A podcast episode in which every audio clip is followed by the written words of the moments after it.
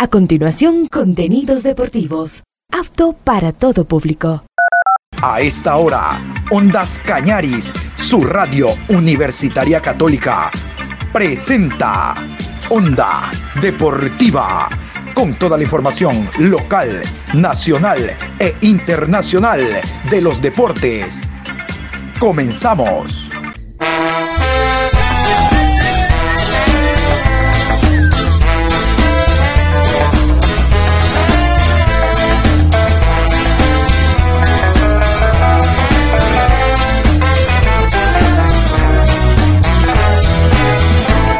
Ahora vamos a bailar para cambiar esta suerte. Si sabemos gambetear para ausentar la muerte.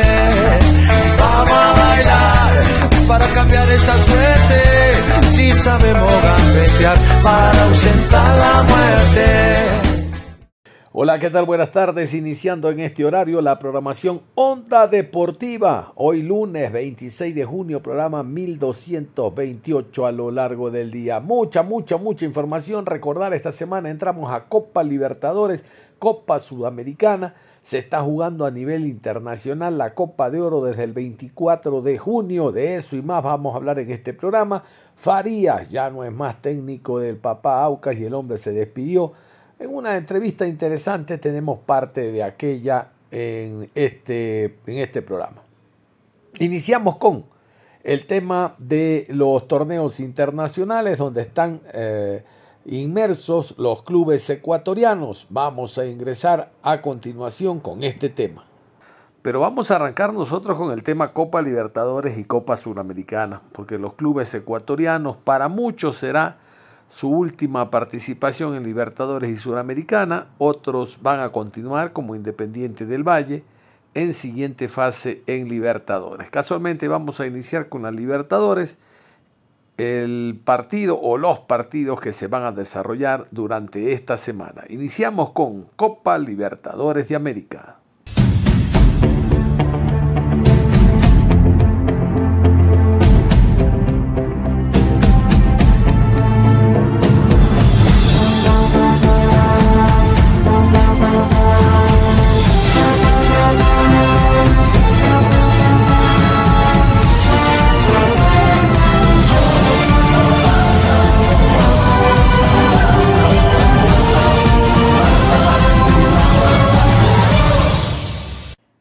28 de junio en la ciudad de Río de Janeiro, 19 horas con 30 por el grupo A, Flamengo versus Aucas.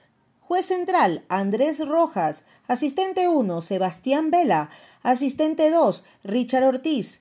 Cuarto árbitro, Bismar Santiago. En el bar, Nicolás Gallo. Asistente de bar, Jorge Guzmán. Todos colombianos. Regi Denilia Moura, de Brasil.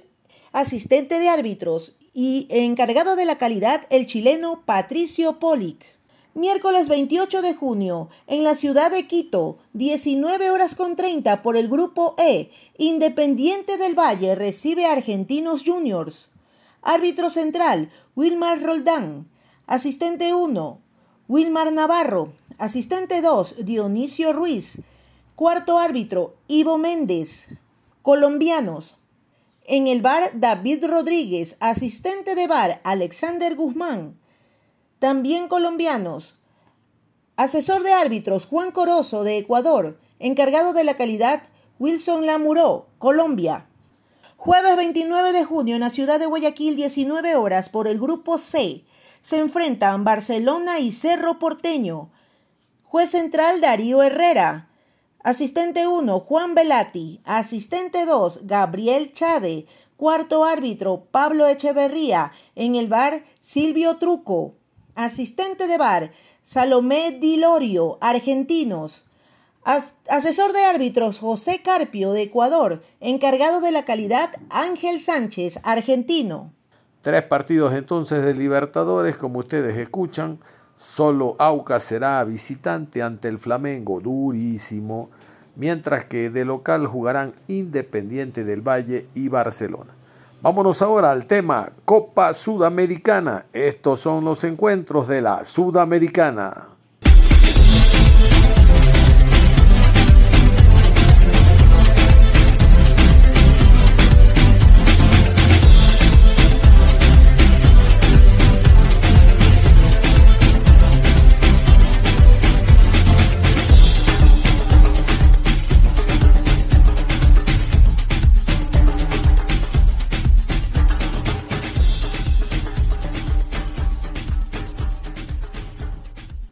Miércoles 28 de junio en la ciudad de Guayaquil, 19 horas, por el grupo B, se enfrentan Emelec versus Danubio de Uruguay.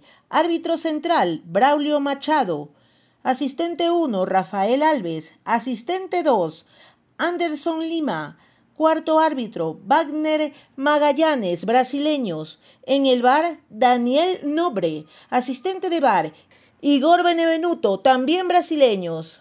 Asesor de árbitros, José Lara, ecuatoriano. Encargado de la calidad, Ángel Sánchez. Jueves 29 de junio en la ciudad de Quito, 19 horas por el grupo A. Liga de Quito versus Universidad César Vallejo. Árbitro central, Andrés Merlos. Asistente 1, José Saborani. Asistente 2, Mariana de Almeida. Cuarto árbitro, Fernando Espinosa. En el bar, Hernán Mastrangelo. Asistente de bar, María Fortunato. Todos argentinos. Asesor de árbitros, Juan Corozo, ecuatoriano. Encargado de la calidad, encargado de la calidad, Wilson Lamuró, Colombia. Los dos clubes de Copa Suramericana, tanto Emelec y Liga Deportiva Universitaria de Quito, entonces van a jugar como local. Deben no solo ganar, sino esperar otros resultados. Bueno, la idea es que por lo menos jueguen repesca y tengan la posibilidad de tener un ingreso económico que siempre será importante. La Copa de Oro, les contaba, se ha iniciado desde el día viernes, desde el día sábado 24. Sábado 24 se inició la Copa de Oro. Este es el torneo más importante de la CONCACAF, Confederación Centroamericana y del Caribe de Fútbol. Eh, generalmente México, Estados Unidos, ahora Canadá están inmersos dentro de las selecciones que ganan los torneos. No quiero destacar también las buenas participaciones de Costa Rica, de Panamá, en algún momento Jamaica que llegó a alguna final. Vamos con este despacho para conocer aún más la Copa de Oro. El torneo más importante de la región de CONCACAF se llevará a cabo en Estados Unidos y Canadá y contará con 12 equipos participantes. En su décima séptima edición con este nombre, la Copa Oro 2023 se disputará entre el 24 de junio y el 16 de julio. El torneo se llevará a cabo en 15 estadios repartidos por Estados Unidos y Canadá, que junto a México son los favoritos al título de la competencia. La Copa Oro 2023 arrancó días después de la CONCACAF Nation League 2023, que también sirvió como clasificatorio para la Copa de Oro. El torneo sirvió para reforzar la rivalidad entre las mayores potencias de la región. Estados Unidos ganó venciendo a México y Canadá en la semifinal y la final respectivamente. Ahora los estadounidenses necesitan confirmar el favoritismo en el escenario más grande. Estados Unidos busca su octavo título en la Copa Oro, lo que los empataría con México en la lista de grandes campeones del torneo con ese nombre. México aún ganó otras tres ediciones antes de 1991, cuando la competencia se llamaba Campeonato de Naciones de la CONCACAF. Grupo A. Jamaica, Estados Unidos, San Cristóbal y Nieves y Trinidad y Tobago. Resultados de la primera ronda. Estados Unidos y Jamaica, empate a 1. Trinidad y Tobago 3, San Cristóbal y Nieves 0. La segunda ronda se jugará el 28 de junio. Jamaica se enfrentará a Trinidad y Tobago y San Cristóbal recibirá a Estados Unidos. Mientras la tercera ronda se jugará el 2 de julio. Estados Unidos versus Trinidad y Tobago y Jamaica se enfrentará a San Cristóbal y Nieves. En el grupo B están México, Haití, Honduras y Qatar. Resultados de la primera ronda.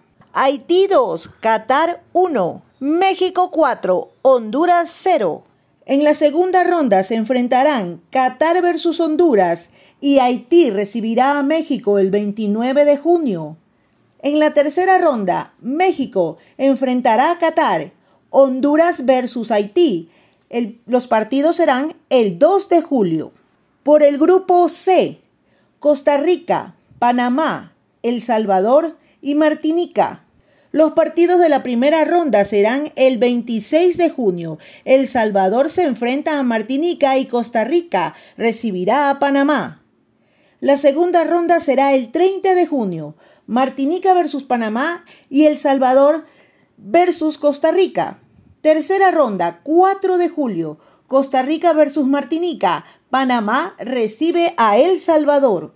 En el grupo D, Canadá, Guatemala, Cuba y Guadalupe.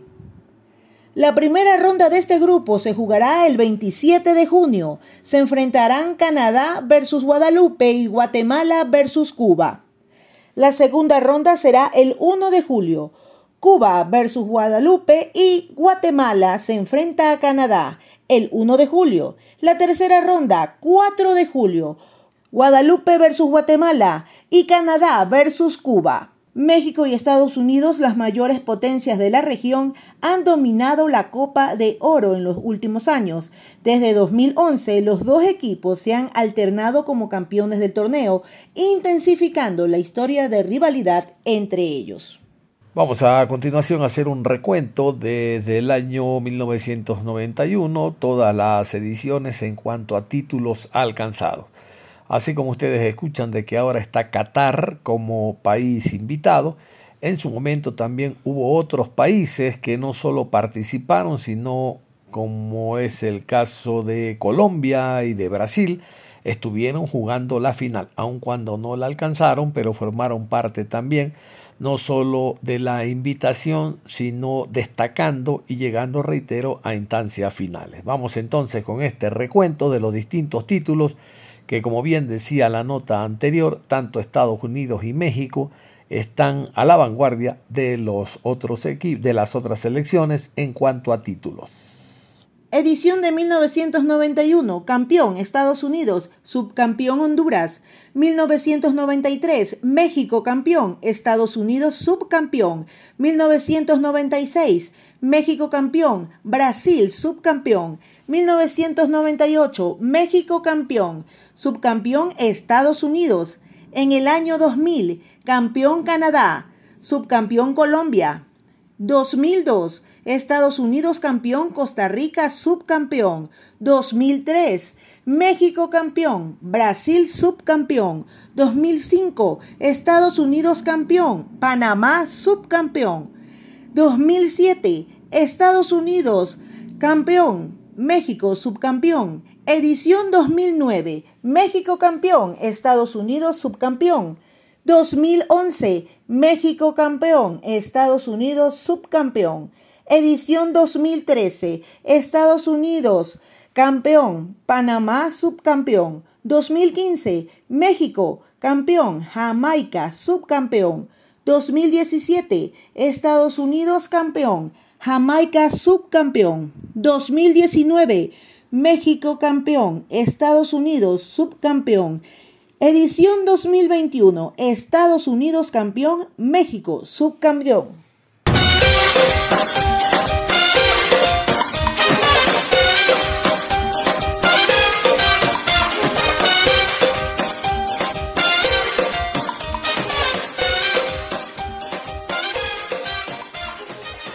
Como ustedes saben, la Liga Pro 2023 está paralizada, se ha jugado ya la primera fase y los equipos están dentro de esta parálisis de aproximadamente mes y medio. Algunos como Aucas, Barcelona, Independiente, Melé y Liga de Quito están moviéndose. Esta semana juegan Copa Libertadores, Copa Suramericana. Y luego los que hayan pasado a siguiente fase, el caso de Independiente ya seguro. Veremos si Barcelona, Aucas en Libertadores tienen esa misma suerte o Emelec y eh, Liga de Quito en Suramericana también, es decir, para seguirles dando continuidad a sus equipos. Otros no, otros se paralizaron y esperan una semana o dos, algunos 15 días para volver a la actividad. Hay dos clubes zambateños que han hecho todo lo contrario. Por ejemplo, el día de hoy lunes, técnico universitario ha comenzado a moverse ya. Ha comenzado sus trabajos, quieren ganarle tiempo al tiempo. Fue la frase que utilizó Juan Pablo Buch. Tiempo al tiempo. Pero el equipo de Mushuruna, el cuadro del Ponchito, que finalizó en el último lugar dentro de esta primera fase, se movió desde ayer domingo. Desde ayer domingo comenzó los trabajos de la mano de Renato Salas. Ustedes saben, Renato Salas fue ratificado al frente de la institución. Casualmente lo vamos a escuchar porque el equipo va a incorporar dos extranjeros, todavía no se define, lo va a decir Salas en el inicio de esta nota, no se definen el nombre de los jugadores, más allá de las posiciones. ¿Se acuerdan? La semana anterior dijo el doctor Chango extremo derecho, extremo izquierdo y un forward. Bueno, el extremo derecho es nacional, es ecuatoriano, eso lo va a decir en la nota también. Se consolida el cuerpo técnico con Johnny Baldión y Cristian Castro, quienes van a estar a cargo también de las formativas y de hecho teniendo un vínculo directo con Renato Salas, que como ustedes saben era gerente deportivo. Otro detalle interesante es que van a haber un trabajo entre 5 y 6 semanas, ¿no? aprovechando toda esta para, y que se van a jugar alrededor de 5 encuentros de carácter amistoso. Es lo que necesita el equipo si es que se van a dar esas incorporaciones. Hasta el día de ayer que se inició oficialmente no se conocía el nombre del preparador físico porque el equipo tiene técnico, dos asistentes, preparador de arqueros y analista de videos. El analista de videos es una nueva incorporación que la hace Renato Salas con un joven que ya trabajó con él en su momento y conoce de las habilidades que tiene para grabar el video y después analizarlo ¿no? en conjunto. Entonces, todos estos detalles del Musurruna, vean ustedes, no pierde tiempo, no puede perderlo, está en el último lugar y la idea que dijo el doctor Chango, ustedes recordarán, es no quiero perder categoría. Ahora, más allá de entrar a un torneo internacional, la prioridad del Mushuruna es salvar categoría. Y eso lo tiene Renato Salas, el estratega ecuatoriano que vamos a escuchar a continuación, abarcando todos estos temas. El Ponchito empieza a trabajar. La confirmación todavía no tenemos, está, no está eh, ya establecida, está ya la negociación eh, cerca, pero todavía falta el, el, acuerdo final. En tanto a los a los extranjeros de refuerzos como también al, al preparador físico que me vendrá a acompañar acá en, en, en estos seis meses con el club. La complicación que tenemos, eh, Patricio, es, es del tema de que, de que aparentemente los las contrataciones que se hicieron a principio de año no tuvieron la relevancia de otros años. Entonces, por, por consecuencia, de pronto dices, bueno, eh, necesitamos algo algo diferente, algo más, algo que, que esté más arriba a, a esa a esa vara bien alta que se dejó con la contratación del jugador anteriores, los, los años anteriores. Así que lo que necesitamos ahora es definir muy bien los dos extranjeros que vamos a traer y que sean realmente un, un verdadero aporte y que sean una solución dentro de la necesidad que nos encontramos. Domingo estaremos estaremos con digo con el plantel que venía trabajando, ¿no? Y, de ahí ya estaremos viendo en el transcurso, ojalá que de, que de hoy o mucho mañana ya se estará cerrando con la negociación de los refuerzos y con ellos de esperar, eh, ya sabe cómo es este tema, ¿no? Vuelos, eh, disponibilidad y, y arribo de, estos muchachos que vengan a, sumarse al plantel que tenemos. ¿Quién va a ser su preparador físico, eh, profe? Eh, ¿Hugo David Sánchez o el profe Texeira? estamos en conversación, hay el acercamiento con los dos profesionales, no le voy a negar. así que lo que lo que estamos ahí viendo es nada más que, que el acuerdo que, que, que de pronto se tiene ahí con eh, económico más que todo, el arreglo ya con el presidente y con la institución. Entonces esperemos a ver qué eh, si funciona el plan A o el plan B. Así que eh, un poquito de tiempo nada más y ya estaremos dando a conocer con quién hubo la factibilidad de, de poderles contratar. Por más que de pronto, pese a mi criterio, si no están acorde o acuerdo al, al, al tema económico, eh, por más que yo no esté de acuerdo, no, no, simplemente no se le va a poder traer nomás.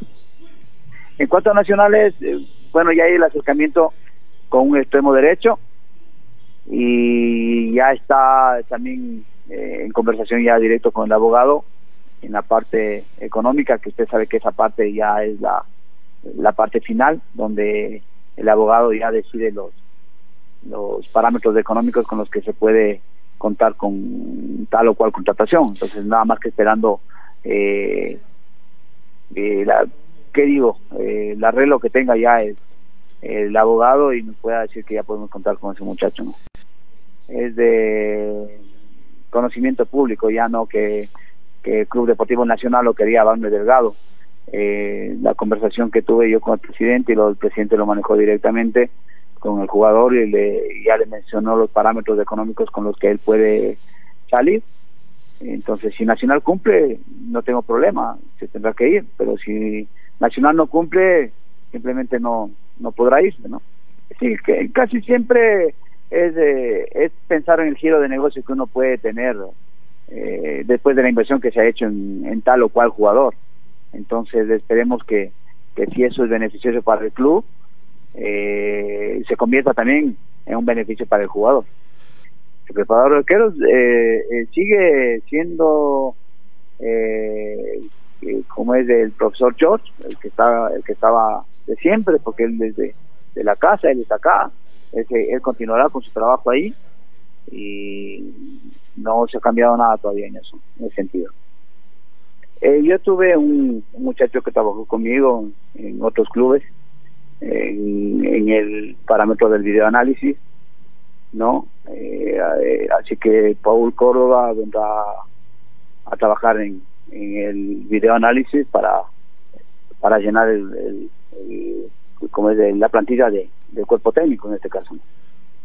Sí, al, al tener dos, dos asistentes, digamos así, para no coger uno, siempre va a haber una, una coordinación eh, de parte de Johnny para las categorías formativas, sin descuidar las categorías formativas, eh, y el trabajo, como nosotros trabajamos todo el día, entonces nosotros estaremos disponiendo en la mañana trabajo de primera y en, la tarde el trabajo de las categorías formativas, ¿no? Así que eso seguirá trabajando el, profesor eh, Johnny Baldión y el profesor Cristian Castro.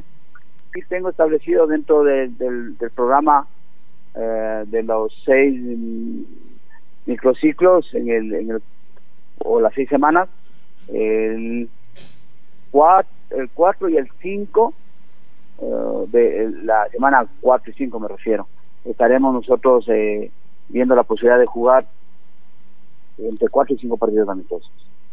Los equipos van a, a, replantear sus, sus nóminas, van a, a, potencializar para tanto independiente como todos, ¿no? Para tratar de buscar eh, mejores resultados de los que no se les se les ha podido de pronto dar y estamos conscientes de que de que el campeonato no solo ahora sino siempre eh, la primera fase es mucho más amigable que la segunda fase. La segunda fase es mucho más complicada, más difícil, porque ahí se está con el apuro ya de la terminación del campeonato y, todo lo que significa conseguir eh, no estar en los últimos lugares, el descenso, las clasificaciones internacionales por la sumatoria de puntos. Entonces ahí ya se juegan muchísimas. Eh, yo digo que, que la segunda fase se juega mucho más que la primera. Ahí estaba Renato Salas, desde ayer trabajando el hombre. Esta semana vamos a conocer definitivamente eh, quién es el preparador físico y también los dos jugadores extranjeros. Ojalá no se equivoque el doctor Chango porque si no les cae a ortigazo. Él nunca se cae ortigazo. Le cae ortigazo a los muchachos. Les tiene Mm, eh, ¿cómo es? No los tiene al día, porque como están en últimos lugares, dice que es un equipo de la B. Y al equipo de la B no se le paga como el de la A. Por eso es que los, les ha hecho una reducción del 10% de su sueldo. Bueno, allá que ellos aguantan. Ustedes aguanten, porque nos vamos a la pausa. Y al regresar, lo que les dije al comienzo, va a hablar César Farías, el técnico venezolano, una de las últimas notas que dio antes de dejar el país. Y ya saben ustedes, va a aparecer por Bolivia. La pausa y regresamos. Onda Deportiva. Regresamos con Onda Deportiva. Aquí estamos y seguimos en la programación Onda Deportiva. Vamos a esta segunda media hora a hablar del profesor Farías, dependiendo. Bonito recuerdo para la hinchada de Aucas, porque se alcanzó un título inédito, porque se lo alcanzó de manera invicta. Mal recuerdo para el fútbol ecuatoriano en general, por la forma como sale Farías. Claro que habían antecedentes de su mala conducta, pero no se esperaba que en un partido sin ninguna trascendencia, una vez finalizado prácticamente la primera fase, el director técnico con la experiencia que tiene cometa este error que le ha costado a la larga continuar en el fútbol nacional.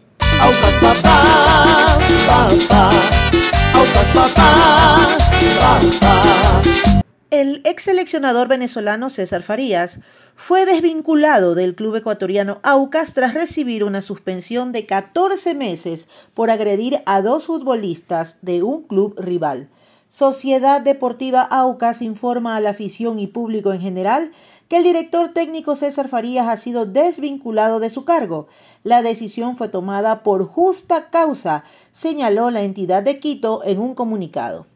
Farías fue expulsado por el árbitro Gabriel González, que en su informe atribuyó al venezolano una conducta violenta derivada de la agresión a dos futbolistas del Club Delfín.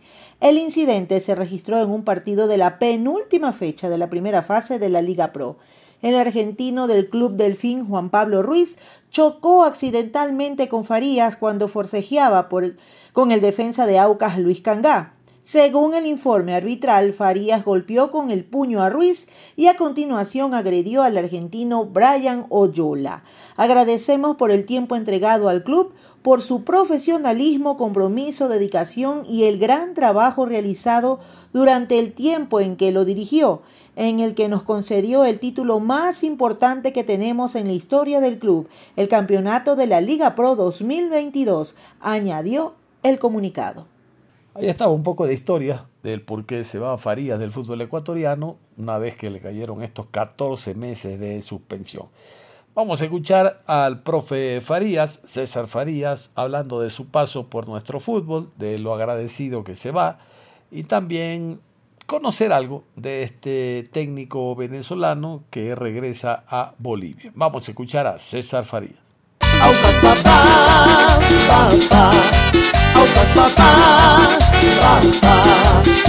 Maravilloso, la verdad que el Ecuador es un país muy cordial, eh, con muchas bellezas naturales, con mucha similitud también a, los otros países bolivarianos.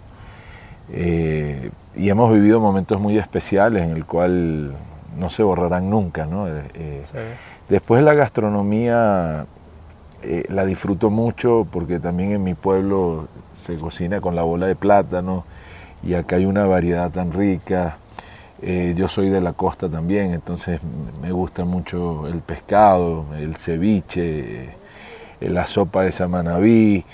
Eh, tienen tantas, el cocolón, tienen varios que me, que me han apetecido y, que son parecidos a algunos platos de Wiria, al curgullón en coco y por ahí alguno, sin tener el curry, se parece también al tarcarí de pollo. Sí, mira, nosotros regresamos de los Estados Unidos, de Nueva York, Caracas y mi mamá es maestra. Y mi mamá empezó a trabajar en el Colegio Claré, un colegio importante, privado. Y por ella ser maestra, eh, becaban a los hijos. Entonces ahí había fútbol. La primera semana que llegué, ya el, el, profe Celso de Oliveira, que era un brasilero que había sido un muy buen jugador en Venezuela, eh, me, fue a buscar al salón, dieron un permiso y me, llevaron a, enseñarme las reglas de arquero. Y entonces jugué un partido arquero, uno o dos, y ya después ya me puso de central y después de volante. Eh, ese es el inicio a través del Colegio Claré. Después nosotros vivíamos al frente del Club Táchira en Colinas de Bellomonte y también hacía fútbol ahí pero lo compartía con el béisbol y ping-pong, tenis, porque en el club hacíamos muchos deportes, organizadamente, bowling, eh, incluso nos enseñaban a jugar billar, pero tengo fotos eh, pateando pelotas, incluso antes de irme a, Nueva York, ¿no? Y, que me dejaron con unos, unos eh, eh, abuelitos putativos que, que, yo quiero mucho, la familia Silvio, y, y, en el estacionamiento de esa casa tengo varias fotos pateando la pelota contra la pared, muy chiquito, 3, 4 años. Y o sea que esa pasión venía innata hacia el deporte, porque realmente, bueno, he sido de la multidisciplina, ¿no? Me gusta el básquet, me gusta el fútbol, en generalidad verlos me encanta, yo he ido hockey sobre hielo, me encanta verlo, el béisbol, cuando estoy en Los Ángeles disfruto muchísimo de todos los deportes organizados.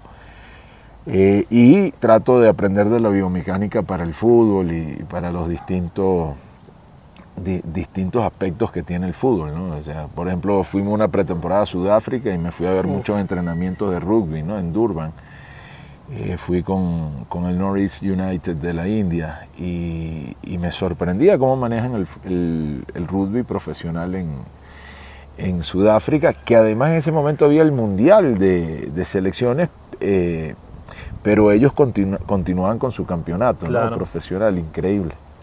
Así es. Profe, el primer equipo que usted ya dirigió profesionalmente. Mira, nosotros agarramos Nueva Cádiz, salimos campeones invictos Después marcamos un récord, salimos dos años campeones sub-20, un récord de 44 partidos invicto.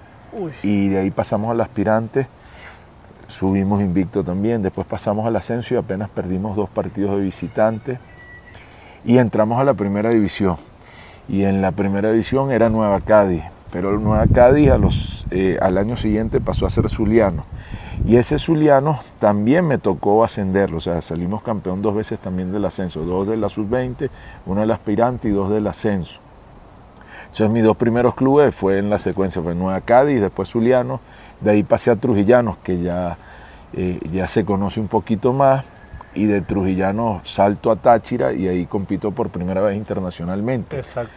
Que llegamos a cuarto de final invicto, clasificamos a Copa Libertadores. Trujillano lo agarré de último, salvamos la, el, el, descenso y quedamos tercero, pero en esa época se entraban nada más dos a la, a la Copa. Claro. Tuvimos una, una, gran campaña con muchos problemas económicos, ocho meses sin cobrar y sin embargo nos, nos juntamos, nos aprovechamos y dijimos como, como en el barrio, a, a jugar por el refresco y, la y el sándwich, ¿no? Y ahí pudimos ir trascendiendo, después pasamos a Mineros, que lo clasificamos a Copa Libertadores también, pasamos a Anzuate y lo clasificamos a Copa Libertadores, Táchira lo clasificamos a cuatro Copa Libertadores, y pasamos a la selección seis años, y de ahí, de esos seis años, eh, nos fuimos a México, de México a la India, con un pequeño y breve paso que me hice dueño de de Zulia Fútbol Club de Primera sí. División de Venezuela y de ahí me voy a la India. Lo tuve por seis años y medio el Zulia, recientemente lo traspasé okay. por, por, distintas obligaciones y de ahí, eh, de la India paso directo a Cerro Porteño, de Cerro Porteño termino hoy y al otro día estoy en The Stronger wow. y de The Stronger eh, paré por primera vez en mi carrera ¿Ya? Eh, siete meses, casi siete meses, me fui a Los Ángeles eh, a acompañar a mis hijos que estaban estudiando allá, que se graduaron todos ahí. Recientemente se me graduó la más chiquita en el, en el college. Y, y, de ahí eh, vuelvo a The Stronger, pero me va a buscar el presidente, que ya era presidente de la federación, y me dice, bueno, no era, a las dos semanas eran las elecciones, voy a ganar las elecciones, quiero que vengas, eh, me, me, no puedo permitir que el tricampeonato lo gane Bolívar. Y fuimos y nos tocó Bolívar en la semifinal, estaban fuera de liguilla, los clasifiqué a liguilla, y le, el primer partido ganamos 1 a 0, el otro 1 a 1, y nosotros clasificamos a la final, y la final se fue a un partido extra y, con Wisterman. Y el partido extra quedamos empatados y fuimos a, a, a 10 penales cada uno. Oh, increíble. increíble, y lo perdimos ahí, ¿no? Entonces de ahí pasé a la selección interinamente y la tuve un año, pero también seguía dirigiendo de Stronger. Y fue una experiencia maravillosa porque combinaba las dos cosas al mismo tiempo. Eh, cuando me iban a nombrar, el, el, comité ejecutivo le ganó la elección al presidente y pasé seis meses. Él me pidió que me esperara. Eh, y después de esos seis meses volví a la selección y dirigí, toda la, dirigí el preolímpico, que nos fue muy bien, y dirigí la eliminatoria. Y después que cuando terminó la eliminatoria, recaigo aquí en Aucas, en la Liga Ecuatoriana, felizmente. Eh, Ecuador eh, siempre fue un, equipo, una selección muy potente. las primeras veces enfrentaba a Antonio Valencia de un lado y del otro a Lloví, ¿no? Y, y siempre tenía características de jugadores africanizados, muy potentes, con mucha plasticidad y que realmente difícil de controlar, ¿no?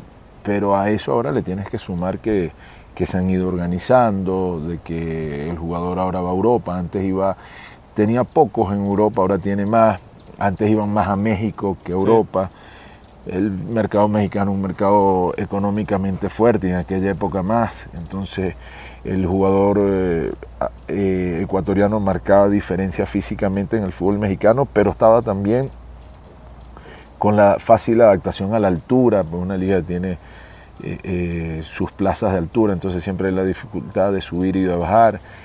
Y, y además las costumbres, el ecuatoriano le va muy bien y y tiene, yo, yo por ejemplo veo acá muchos restaurantes mexicanos y, muchas cosas que, que los identifica. Después vas al tour de la mitad del mundo y hay, creo que hay un estrecho, un canal, no sé, de corriente marina que ya desde la época indígena intercambiaban comercialmente eh, de México y Ecuador, ¿no? Con un sector acá, no me acuerdo exactamente, pero lo vi ahí en la, en la película, en el documental que presentan en, la mitad del mundo. Entonces, claro, enfrentar a Ecuador eh, de local es difícil, pero imagínate cuando vienes a Quito, de local quiero decirlo, yo en contra, eh, en Venezuela, pero cuando vienes a Quito eh, tienen no solamente la ventaja de la altura, sino la ventaja de una localidad fuerte y de, un país entero alrededor de su selección. Eh, eso, eso los convierte hoy en una de las mejores selecciones de Sudamérica. Y nosotros tuvimos que hacer un cambio generacional, había una generación muy buena, fuimos al preolímpico y quedamos en la última jugada fuera de la clasificación, ya se había acabado el tiempo y todo, fue muy triste eso porque realmente jugamos y merecíamos haber pasado. Eh, ganamos ese partido igual a Perú y le ganamos a Uruguay, eh, pero el, gol ese nos sacaba de, la siguiente fase. Eh, esa generación la fuimos llevando, subiendo, arrancamos muy mal porque venían de la pandemia, los jugadores todos son del torneo local, sin un partido oficial tuvimos que enfrentar los primeros cuatro partidos, o sea, muchas dificultades, sin embargo nos repusimos y, fueron creciendo estos jóvenes, acompañados de algunos veteranos como Arce, eh, Martins. Eh, faltaba tiempo, falta organización y, lamentablemente he visto que esa generación también la han ido dejando de lado, que era lo que eh, parecía que era el, legado que le íbamos dejando y hoy que vi el partido contra Ecuador ya los veo un poco más mezclados y eh, con, poca decisión de ir al frente a atacar y, se ha perdido un poco ese... el jugador boliviano tiene características diferentes, más de amarrar la pelota, de poder jugar en corto. Y hoy lo vi muy atrás, lo vi sin esa irreverencia de, poder ir por el arco contrario, que está muy bien, que se defiende eso y, hace lo que puede. Yo no, no, no estoy criticando, lo que estoy diciendo es que no se puede perder esa magia de que por más que tú juegues una liga inferior, como nos pasó con Venezuela, con Richard, conmigo, que nosotros, eh, a, pesar de que no teníamos todavía, eh, yo hablo de mi primera selección, porque ya la otra ya venían los jugadores de, Europa, eh, nos atrevíamos a buscar el arco del frente y nos atrevíamos a ir por más. Entonces eso tiene que ver también un poco con el sentimiento nacionalista, tiene que ver un poco con, con esa rebeldía deportiva, con esa vehemencia de querer más. Y, ahí está el secreto. A veces no es solamente tener talento o tener jugadores de otro nivel, también es la conexión y la conexión incluso hasta espiritual con tu camiseta nacional y, sentir que hay, jugadores que no vienen bien de su club y se ponen esa camiseta y se transforman y dicen ahora es el momento. Y eso hay que sembrarlo, hay que alimentarlo y, y hay que transmitirlo para todo el mundo. No, hay que esperar el desarrollo y ver cómo, cómo va a ser esa nueva tendencia, ¿no? porque también si lo vemos del otro lado, eh, no va a haber una selección que, que, se despida del Mundial sino hasta las últimas fechas. Va a haber posibilidad siempre para todos. Y incluso este premundial, el único que se despidió temprano fue Venezuela, los demás tuvieron sí. chance hasta el final. Eh, y eso va a estar ahora más latente con estos cupos. Después sí es cierto lo que estás diciendo, en la parte de arriba puede ser que en algún momento una o dos selecciones sí se disparan. Ahora, si hay mucha repartición de puntos, claro. todos van a tener que estar sí. en, en, la, en, la, brega y, y, en la lucha hasta el final. Eh, ojalá que se, se, repartan muchos puntos para que se mantenga esa, esa competitividad hasta el final. Eh, me escribió José Luis Chiriboga y me preguntó, profe, ¿me puede recomendar un técnico para AUCA? Casualmente estaba ahí Héctor Pablo Vidolio, le digo, pero tiene claro. un buen entrenador ahí. Uh, Héctor Pablo es un buen amigo, yo lo dirigí en Trujillanos, Táchira, Mineros, eh, fue capitán de, de, de, clubes que dirigí yo y siempre mantuve una gran relación con él. Entonces le dije, mira, es un muy buen entrenador. Entonces me dijo, no, lo que pasa es que ya es eh, una decisión tomada, no sé qué. Eso tardó un tiempo más porque los jugadores pidieron el nombre de Héctor eh, tres partidos. Y, y ahí no se dieron bien las cosas y es que sale Héctor. Pero a los, cuando sale Héctor, eh, Ahí Chiriboga me dice que si no me animaba yo, que había unas posibilidades de hacer cosas serias, que quería que conociera al presidente. Bueno, hicimos una videoconferencia, me, convencieron y, había analizado el equipo, pensábamos que lo podíamos potenciar, que podíamos mejorar eh, su nivel de juego, tenía una base de, de trabajo eh, eh, buena y que podíamos inmediatamente trabajar, que era lo que queríamos, ¿no? Sí. O sea, ya veníamos de selección de, de, que no diriges tan continuo, más allá que es otro tipo de trabajo, pero eh, queríamos ir al día a día y, y, lo disfrutamos muchísimo, la verdad. Fue un torneo maravilloso. Nosotros tuvimos una facilidad que se dieron los resultados muy pronto y entonces eso permitió la conexión con la gente, porque el fútbol necesita de procesos y necesita también entender que en el crecimiento hay, una, hay un pico de bajada para volver a subir y eso no es tan entendible a veces por los entendidos, no es tan entendible por los comunicadores, no es tan entendible por la hinchada y, ahí se truncan lo, lo, los procesos. Pero sin embargo nosotros pudimos acompañar toda una campaña y clasificar a Copa Libertadores por primera vez, marcar unos números increíbles, el más goleador, el menos goleado, el que ganó más partidos, el que ganó más de visitante, el que sí, ganó más de local. Rompimos con todos los récords que tenía el club y se dio una magia diferente que, que afortunadamente lo llevó a, a, un sitial honorífico, a un sitial que jamás había alcanzado y que eso permitió vivir un, unos momentos mágicos y maravillosos que van a, estar grabados siempre en nuestro corazón. Bueno, un señor mayor que era dirigente en Venezuela y también él hace periodismo, eh, siempre me decía a mí que yo era el entrenador de los nunca. Nunca le habíamos ganado a Brasil, le ganamos a Brasil. Nunca le habíamos ganado a Argentina, le ganamos a Argentina. Nunca habíamos clasificado un mundial juvenil, clasificamos. Nunca habíamos estado en una semifinal de Copa América, eh, rompimos. Eh, nunca le habíamos ganado a Colombia de local, eh, pudimos. Nunca habíamos ganado en La Paz y, lo logramos.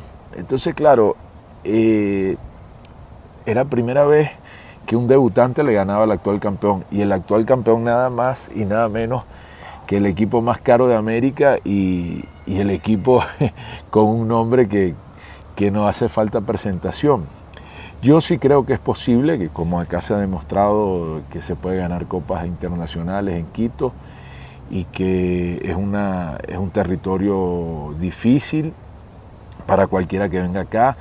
Eh, en el arte de la guerra, eh, uno de los principales factores que tienes que estudiar es el territorio y eso favorece a Quito. Después nos faltó madurez en todos los aspectos, ¿no? institucional, eh, de visión, de, porque tuvimos tan cerca de todos y nos quedamos sin nada. Tuvimos para traernos puntos de, Argentina, tuvimos para traernos puntos de Chile y, se fue dando una seguidilla de blooper y de presión innecesaria y, y, de memoria corta de muchos y no entender las circunstancias. Entonces no, no, no se estuvo bien juntos, no se estuvo bien abrochado y eso nos pasó factura.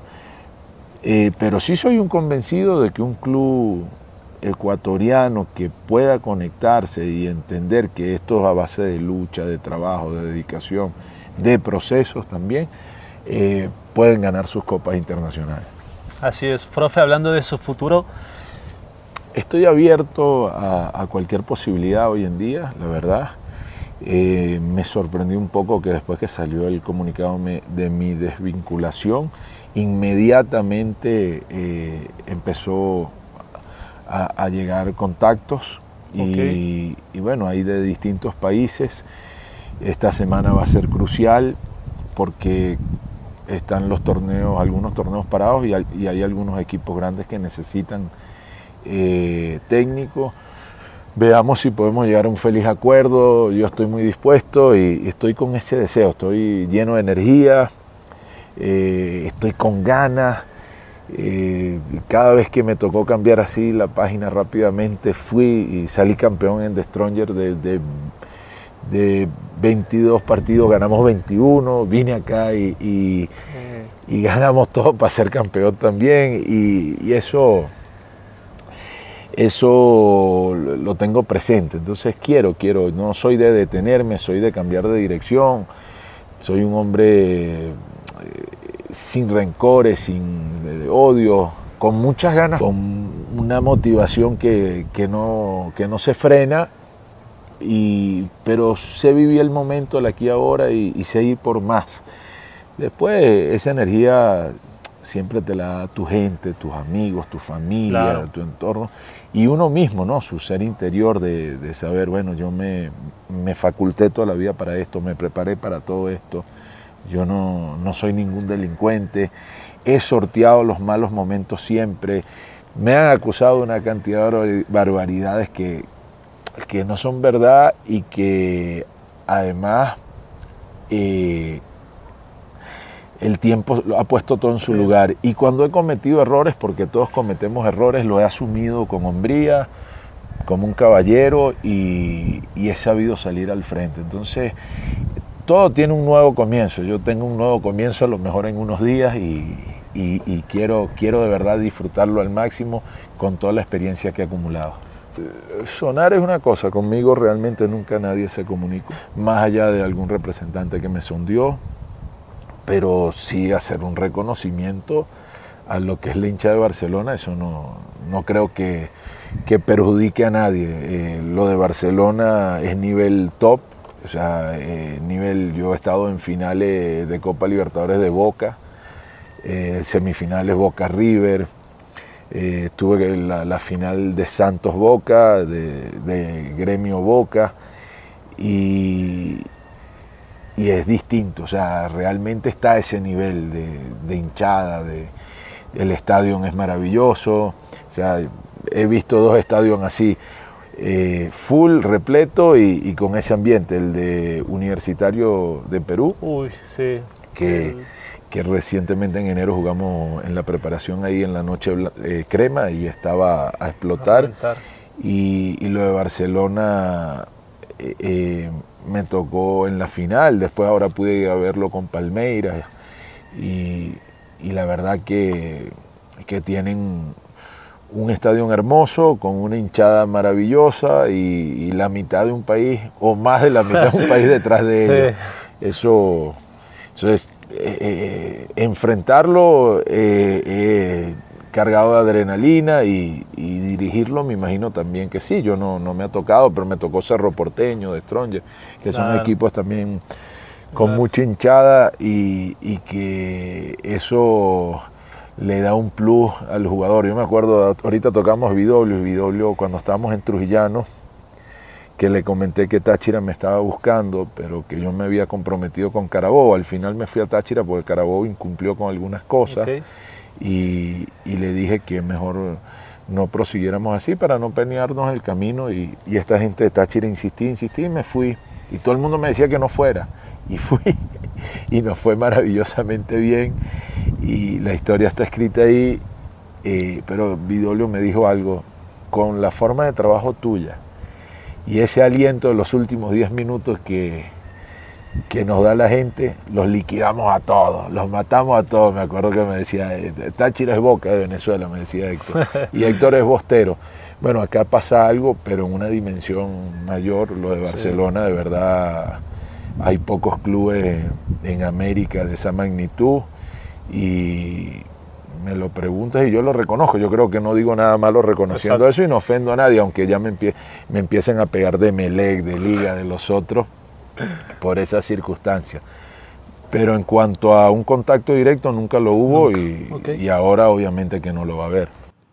Interesante, ahí estaba este recuerdo, la última nota que da Farías a un medio local, ya es eh, historia, simplemente estará dentro de la estadística. Farías alcanzó el título como técnico con Aucas de manera invicta y nada más, porque eh, es una pena que salga de esa manera de nuestro fútbol, sobre todo por la imagen que había dejado. Nosotros nos vamos, ya está lista Isis Bonilla con el resumen de noticias en actualidad, tercera emisión. Los invito, no se cambien, continúen en sintonía de Ondas Cañares. Si sabemos para ahuyentar la muerte.